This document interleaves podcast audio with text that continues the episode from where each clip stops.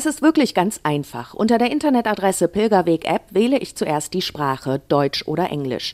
Die App funktioniert nämlich international.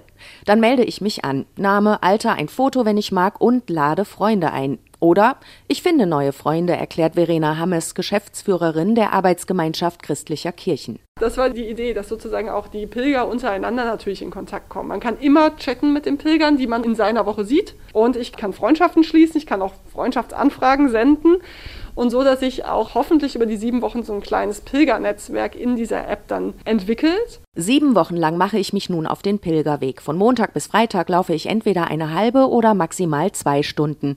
Ist mir nicht nach Laufen, kann ich auch meditieren, denn ich habe verschiedene Aufgaben im Gepäck. Es gibt Wochenaufgaben, die man sich quasi selbst setzt, wie auf einem Pilgerweg. Also habe ich heute weniger geraucht, habe ich heute weniger süß gegessen, habe ich da so ein bisschen Verzicht geübt, habe ich vielleicht ein bisschen stärker meine Familie äh, beachtet und Aufmerksamkeit geschenkt. Die täglichen Aufgaben drehen sich um das Thema Frieden, Gerechtigkeit und Bewahrung der Schöpfung. Zum Beispiel einfach mal ein bisschen darauf achten, weniger Wasser zu verbrauchen. Wo kann ich vielleicht auch ein bisschen Frieden säen in meiner Umgebung? Also einfach diese kleinen Impulse zu setzen mit diesen Themen. Am Wochenende komme ich dann in einer meiner sieben Herbergen an. Herbergseltern sind Gemeinden oder ökumenische Institutionen, die sich dort individuell einrichten, erklärt Verena Hammes. Man hat eine Kapelle, wo man zum Beispiel ein Bild der eigenen Kirche hochlädt. Man kann ein Gebet hinterlegen, das zum Beispiel vielleicht für die Gemeinde wichtig ist.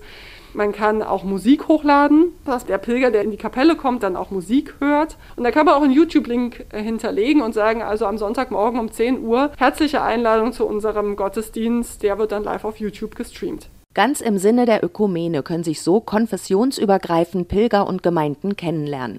Geboren wurde die Idee des Pilgerns schon 2013 bei der letzten ökumenischen Vollversammlung. Durch die Pandemie hat sich die Form der digitalen App durchgesetzt. Ich würde mich unglaublich freuen, wenn das auch dazu beiträgt, dass Menschen, die einsamer geworden sind in Corona-Zeiten, dadurch wieder etwas mehr in Kontakt kommen mit anderen.